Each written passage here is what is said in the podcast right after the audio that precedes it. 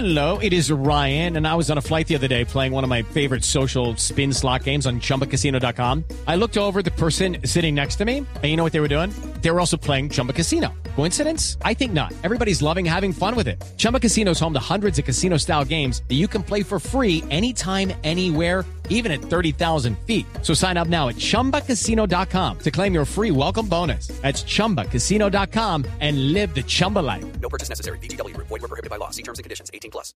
Cada avance tecnológico, cada innovación es lo hace, cómo lo hace, para qué sí lo que viene. La nube, tecnología e innovación en el lenguaje que todos entienden. Aquí comienza La Nube con Juanita Kremer y Andrés Murcia. Y ese suspiro, Juani, Ave María. ¿En qué estás pensando? Cuéntale a todos los oyentes de la Es que tengo una alergia tan brava. Y, y se te, repre- te repercute Se en me suspiros. represa. Sí, claro. O sea, si, si, un, si un fan enamorado estuviera aquí al frente, se hubiese muerto con el suspiro de Juanita Creo. Imagínese donde recu- repercutiera en plata. Sería ¡Uy, qué millonario. delicia! Eso sí sería una delicia. Oye, ¿sabes qué? ¿Una alergia que le diera a uno con plata? No, bienvenida. No, bienvenidas. ¿no? Uno salir al sol, porque a mí me da alergia al sol, increíble. No, sabe que sí, en estos días, que- como estoy sufriendo tanto alergia, me puse a leer sobre el tema y me di cuenta que hay mucha gente alérgica al sol. Y cuando usted va a un especialista le preguntan, cuando usted sale a un parque y mira el sol, empieza a estornudar o a moquear, No, y la gente cree que Yo sí. Uy, es que me entró la luz en el ojo. No, es que en realidad se trata de una alergia. Sí, es, es curioso, pero pasa. Sí. Bueno, después de, este, de esta pequeñísima introducción, muy interesante, sobre todo para los oyentes, les damos la bienvenida a la nube. Es un placer acompañarlos con toda la tecnología y la innovación en el lenguaje que todos entienden. Amén. Así funciona. Moore, empiezo ¿qué hay que hacer? haciéndole una preguntita. ¿Cómo vas con la dieta? Con la dieta muy mal. Acabo de venir de un ah, examen médico en el que me dicen que estoy un poquito pasado. ¿De verdad? ¿Le dijeron? Sí, pero me dijeron que a flacos les han dicho lo mismo, o sea que yo creo que es corte parejo. ¿También? ¿No será que hay un problema aquí en salud ocupacional entonces? ¿O será que nos quieren bastante teenies? De pronto, de pronto. Mire, Instagram es una eh, aplicación antidieta. No es bueno subir fotos antes de comer. Un informe estadounidense reveló que subir imágenes gastronómicas a la red social provoca falta de apetito, tanto en el que sube como en el que ve las fotos. Ah, pero eso está buenísimo. Este fenómeno, ¿por qué se da? Pues mire, usted sabe que ahora todas las marcas están migrando a Instagram porque quieren hacer ahí su, publicidad. Perdón. Pero más allá de eso, desaparecieron los bloggers o están desapareciendo porque la gente se está yendo mucho a Instagram, según este informe que tengo en la mano. Sí, prefiere, prefiere revisar eh, contenido más rápidamente. Sí, señor. Pero mire, hay muchas imágenes que se publican en esta red social, más allá de paisajes bonitos o de gente linda. Se publican también imágenes del mundo de la gastronomía. La facilidad de expandir un determinado plato está a solo un clic. La fotografía detallando una receta o simplemente describiendo lo que se está por comer produce tentaciones en aquellos que visualizan ese plato. Pero quien lo va a consumir no es demasiado saludable. Un estudio elaborado por investigadores estadounidenses ahondaron sobre los efectos de mirar y fotografiar los alimentos antes de comer. Y según un artículo publicado en una revista científica, Science Direct, eh, descubrieron que hacer fotografías de los platos puede provocar que sean menos agradables a la hora de comérselos. Te voy a decir una cosa de... Me lo contó un amigo que, le- que tiene una etiqueta en Instagram que se llama Food Porn Ajá. eh, y que le toma fotos a lo que se va a comer cuando está rico ahí antes de comer. Y me dice que no le pasa. Estamos hablando de comida, ¿no? Ay. Porque pueden ser batidos. vainas, pero no, no, no, no. no. Esto- jugos. jugos, eh, cre- helado. Cochinito, cochinito, ¿no? Oye, no, no le pasa, dice que, que no, que al contrario, eso, eso le entra suavecito. ¿Cómo así que? sí, también es chévere así. La, la comida, pues, la digamos. comida, por supuesto, pero usted, ¿qué es lo que le está pasando? Mire, puede pasar. El profesor Joseph Reading, uno de los autores del estudio, aseguró que pasar mucho tiempo viendo repetidamente los alimentos puede conllevar a la presaciedad. Es decir, según Reading, ya está un poco cansado de la comida antes eh, incluso de empezar a comer. Entonces, si usted ve platos de comida antes de comer, es Se llena. posible, sí, o que no coma tanto.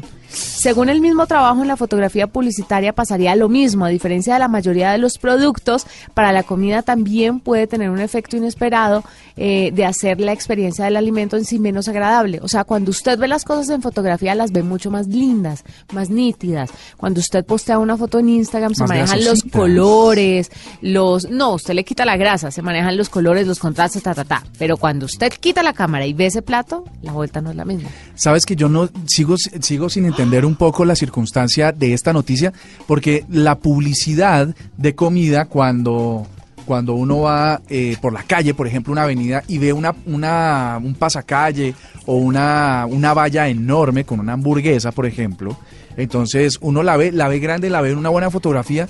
¿Tú crees que a uno se le pasan las ganas de comer? Todo lo contrario, uno la quiere engullir de manera instantánea. ¿Sí? Así que yo no sé. Lo no que sé. pasa es que usted es bien comeloncito, ¿no? Sí, eso también eh, puede pasar, pero, pero bueno, es un estudio y pues hay que validarlo. ¿no? Mire, pero además dicen que eh, publicar la comida en Instagram puede conllevar a otro tipo de problemas, no solamente esto de falta de apetito. Cada vez hay más restaurantes franceses y norteamericanos, por ejemplo, que prohíben fotografiar la comida en sus establecimientos ya que consideran que allí se va para disfrutar los platos y no para conseguir likes. Y también puede ser por el mismo fenómeno que le acabo de contar. El hecho de que usted le tome una foto una- a un plato y luego se lo, va- se lo vaya a comer, lo hace mucho menos agradable. Le voy a mostrar una fotografía que hice hace poco, que me quedó fantástica.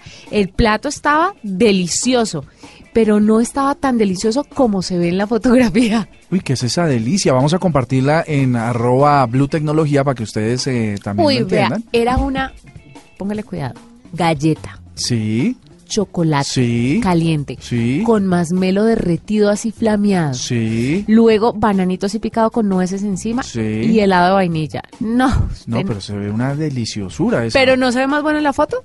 Se ve bueno en la foto, sí. Bueno, pero cuando usted lo probaba no se veía tan rico como lo está viendo en la foto, porque hice un manejo de colores que lo hace más cálido, más, Sí, más- menos, menos sobrio, digamos. menos agresivo, digámoslo Correcto. así, más suavecito. Pues no sé, yo tengo, sigo teniendo mis dudas. Usted no sé- igual es de los que come No. piedras con salsa de tomate, ¿no? Sí, eso desde que venga con ketchup, delicioso. No, lo que quería decir es que ahora que lo estás mencionando también hay un problema de copyright.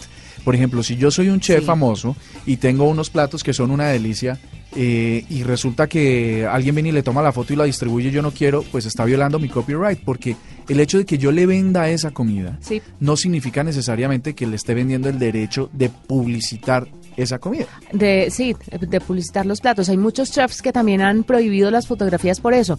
No solamente porque creen que la comida se debe disfrutar, sino también porque creen que los platos son de su autoría y no se pueden compartir, como usted bien lo está diciendo.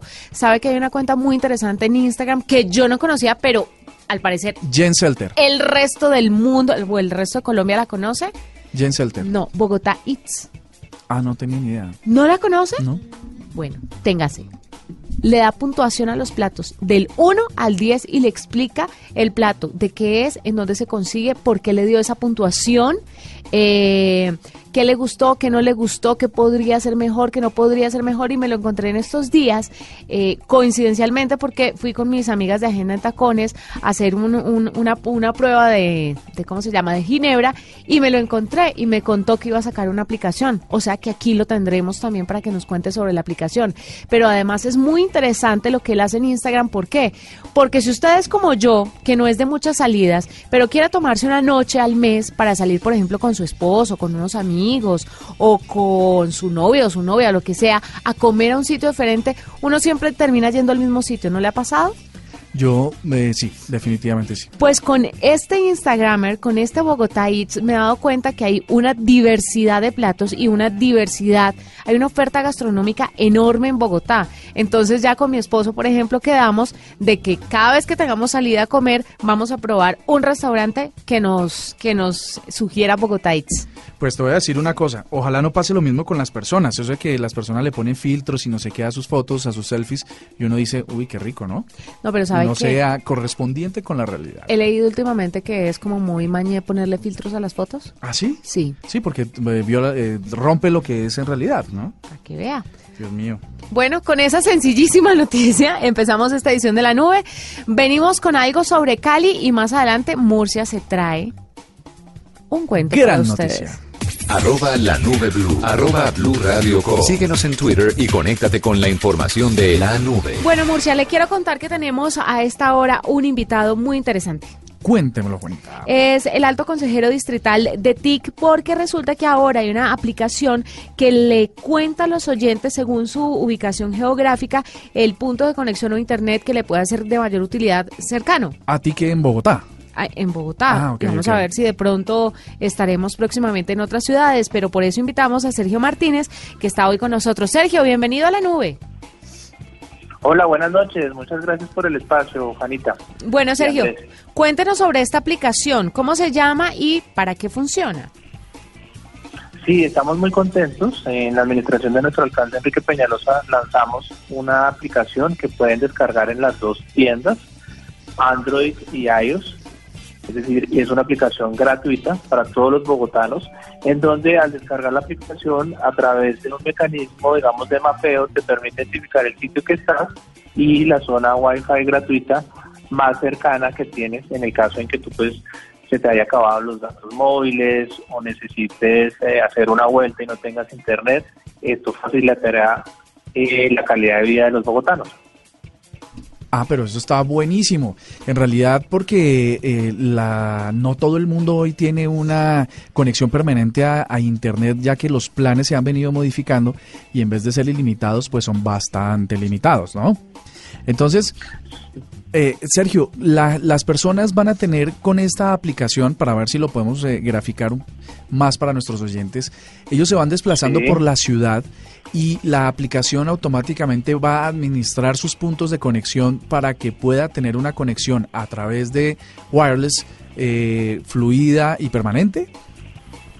Sí, no, lo que hace la aplicación es tú vas eh, a través de la ciudad, bajas la aplicación y él te indica las redes eh, gratuitas donde tú puedes acceder en ese espacio. No es que, digamos, ahí la aplicación te permita acceder, no, porque no, no es una aplicación de conectividad.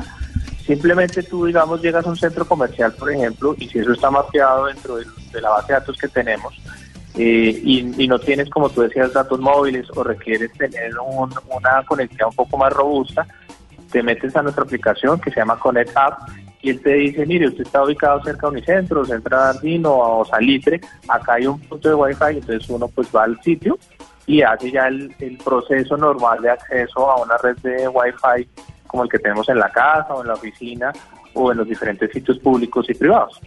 Ah, Estas conexiones de Wi-Fi, solo por una aclaración, tiene, son redes Wi-Fi eh, que han sido previstas o provistas por el distrito o son las que se encuentran en el aire que no tienen eh, contraseña.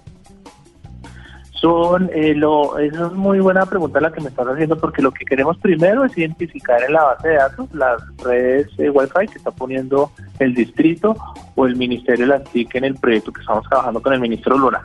Pero lo que queremos es nutrir esa base de datos y por eso estamos pidiendo información a entidades privadas, a centros comerciales, a centros comunitarios que tienen eh, Wi-Fi gratuito eh, pero que no lo no conoce la gente eh, para que esa base de datos eh, engrose nuestra aplicación, la vuelva más robusta y permita identificar ya sea eh, accesos privados o públicos dependiendo de lo que requiere el usuario.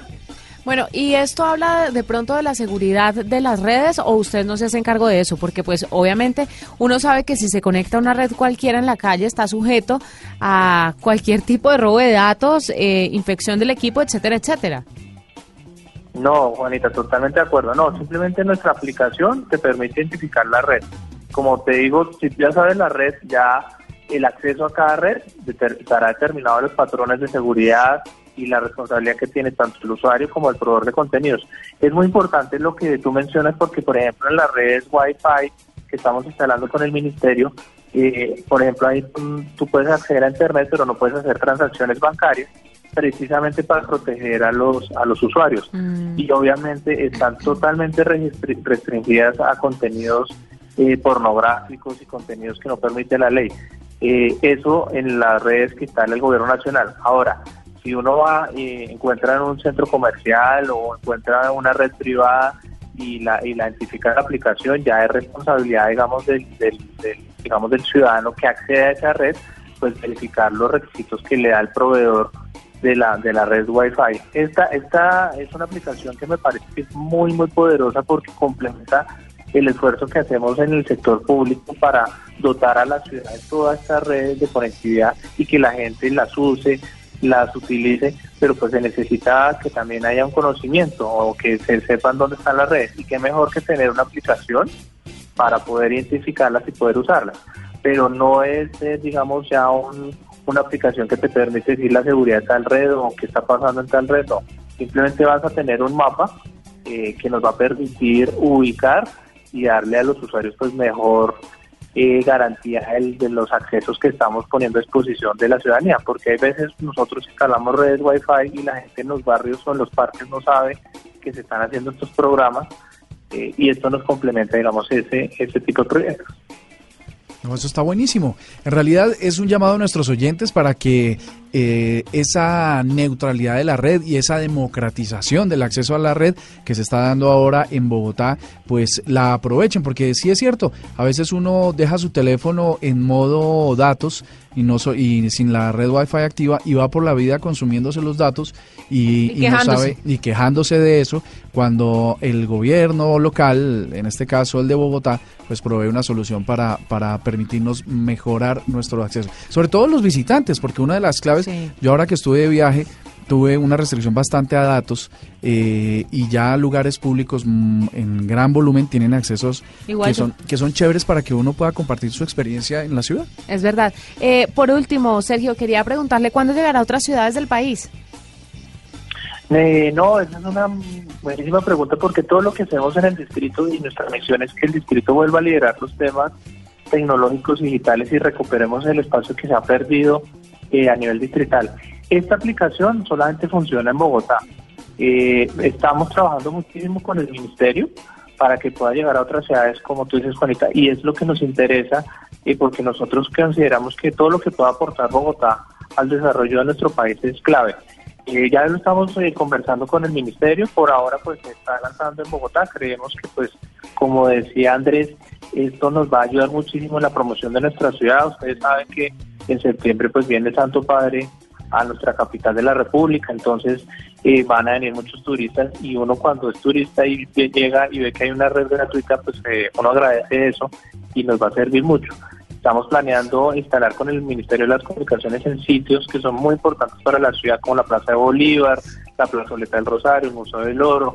Eh, el señor ministro y el señor alcalde entregaron el pasado fin de semana en varios parques de la ciudad, como el Parque Ignacio del Norte, en Ciudad Jardín, en el Estadio La Vía Herrera, y en el Parque El Virrey. En el Parque El Virrey pues quedó también muy bonito y, y sabemos que es un sitio en el norte de Bogotá que la gente va a hacer recreación. Entonces esto articula con nuestra estrategia y, y queremos seguir potencializándola porque la verdad estamos convencidos que Bogotá necesita mejorar muchísimo su conectividad, es un compromiso y una orden de nuestro alcalde Claro. y eh, estamos contentos de, de poder eh, lanzar este complemento de la aplicación. Eh, yo espero que con, con lo que podamos trabajar con el gobierno nacional y seguramente si hay autoridades regionales o locales que quieran trabajar con nosotros, bienvenidos, porque nuestra función es que pues otras ciudades del país puedan compartir lo que estamos haciendo en Bogotá. Para nosotros sería fabuloso. Claro, no, y para toda la ciudadanía en general. Muchísimas gracias, Sergio, por estar con nosotros. No, a ustedes, muchísimas gracias. Invito a toda a la audiencia a que baje la, la aplicación Connect App, eh, también a que estén atentos a las informaciones y a todo lo que estamos haciendo desde la alcaldía en materia de TIC y muchas gracias por el espacio que nos dieron. Estás escuchando La Nube en Blue Radio y bluradio.com.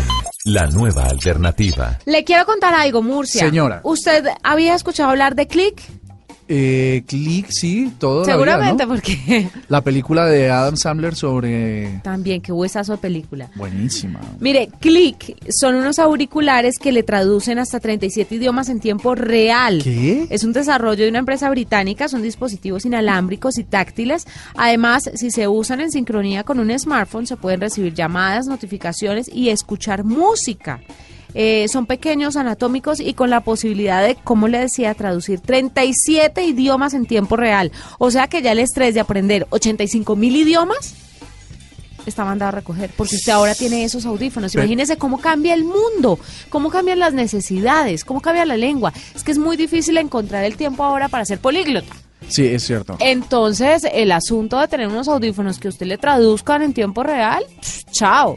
Bueno, nunca, esto, esto me vas a matar con lo que voy a decir y muchos de nuestros oyentes que son muy tecnológicos, muy geeks, y es que de todas maneras a los audífonos se le va a acabar la batería y de pronto si no tiene una conexión a datos también le va a fallar y uno en medio de una presentación de trabajo y plop, no tiene acceso. Digamos que lo más fácil sería, no, lo más fácil no, lo muy difícil de hacer, pero lo más conveniente sería aprender los idiomas. Sin ah, embargo, no, lo máximo, pero imagínate tú aprendiendo mandarín. Pero, sin embargo, hay una cosa que quiero preguntarte, tú que tienes eh, la noticia. Me permite traducir lo que me están diciendo, pero ¿qué hago con lo que yo quiero decir?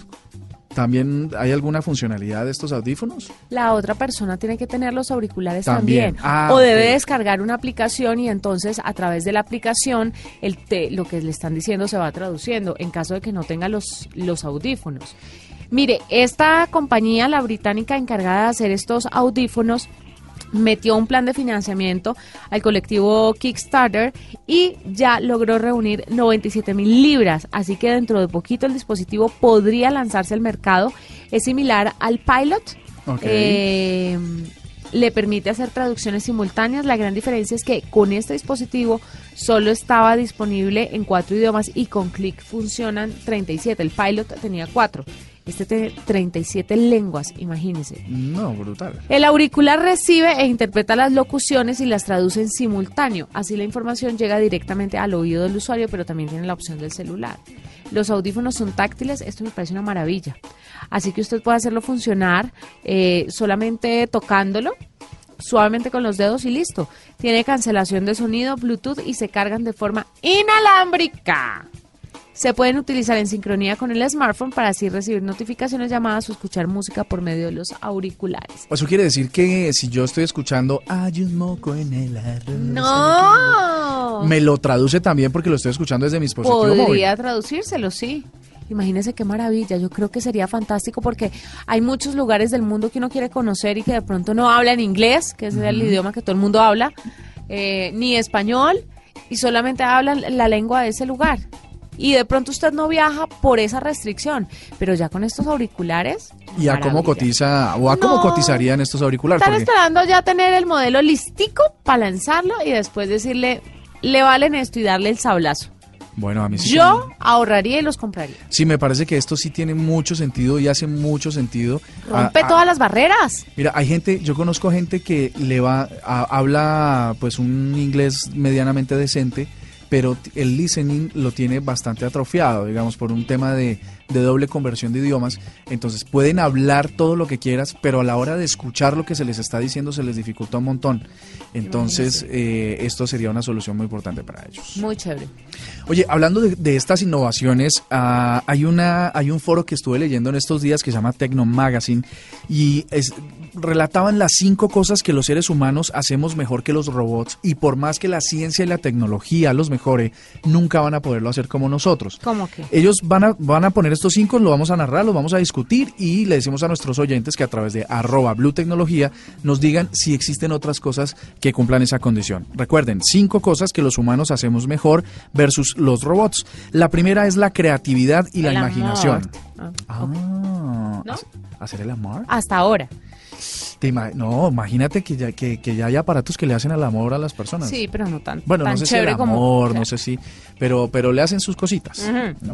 Pero bueno, listo. Entonces pongámosla en la lista porque esa no la tengo aquí. Hágale. La primera tiene que ver con creatividad e imaginación. Puede ser que el robot logre mm, duplicar o hacer eh, o actuar la como lo haría un ser humano, pero no puede innovar. Actuar Sigue la instrucciones. Entonces, digamos, hablemos de, pues aquí ya estamos hablando de cosas sexuales. Puede ser que exista un vibrador que, que funcione y que no sé qué y que se le pueda graduar y tal, pero no puede medir la respuesta para tener una actitud distinta a partir del aprendizaje. Entonces, la creatividad y la imaginación no se les da. La segunda que han trabajado por decenas las industrias tecnológicas y no han logrado llegar hasta el final es la posibilidad de recoger objetos. Nuestros dedos son una de las invenciones de la naturaleza más importantes porque son cinco que articulan y logran eh, recoger y tomar cosas que no importa su tamaño, su diámetro, su densidad, no importa lo que sea, siempre las puede coger, ¿no? Siempre las puede manipular, mientras que los robots no, no han logrado, ah, no se ha logrado llegar hasta ahí. Nunca me habría imaginado que hacerle a, a unos robots unas manos con dedos fuera tan difícil. Sí, y de hecho los tienen, pero no logran tener esa capacidad que tenemos los seres El nivel de detalle, que las cosas Sí, chiquiticas. Poder, bueno, son muy precisos, por ejemplo, los robots de la, indust- de la industria automotriz Ajá. son muy precisos y muy finos a la hora de, por ejemplo, pegar soldaduras. Ajá. Pero en el momento de recoger cosas y de manipularlas, no lo hacen con esa misma precisión. Tan curioso. Eh, la, tercera es tener espontaneidad, es tener una respuesta de acuerdo a una circunstancia que se presenta en el camino. Mm. Eh, eh, por ejemplo, uno es espontáneo cuando alguien cuenta un chiste y uno introduce un recuerdo desde su propia experiencia Sí. y eso genera un chiste mayor. El robot, por más que tenga toda la información guardada o el big data metido en sus memorias, pues tampoco va a poder tener la posibilidad de tener esa espontaneidad. La cuarta es la empatía y el relacionamiento con los demás. Todos los, todos los robots sí están programados para ser bonitos, eh, entonces seguramente quienes quieren robots bonitos pues se van a sentir empatizados con ellos. Pero ¿qué pasa cuando eh, el robot no está programado para la actitud de un ser humano? Pues ese robot no va a tener cómo identificar o cómo saber que a esa persona lo que le gusta es una persona seria, que no hable, o que hable, o que se calle, o que le gusta la música. ¿Como no. empatía o qué? La empatía, justamente, la empatía y el relacionamiento con los demás. Y hay uno que no es tan, no es tan, eh, uno no lo pensaría tan así, pero es salir a caminar. Salir a caminar no es algo que puedan hacer los robots hoy, además de que tengan sensores que los puedan llevar por el mundo, porque salir a caminar siempre tiene un propósito, siempre tiene un objetivo, ¿no? En el caso de los robots, salir a caminar se vuelve una función mecánica que no tiene ningún sentido.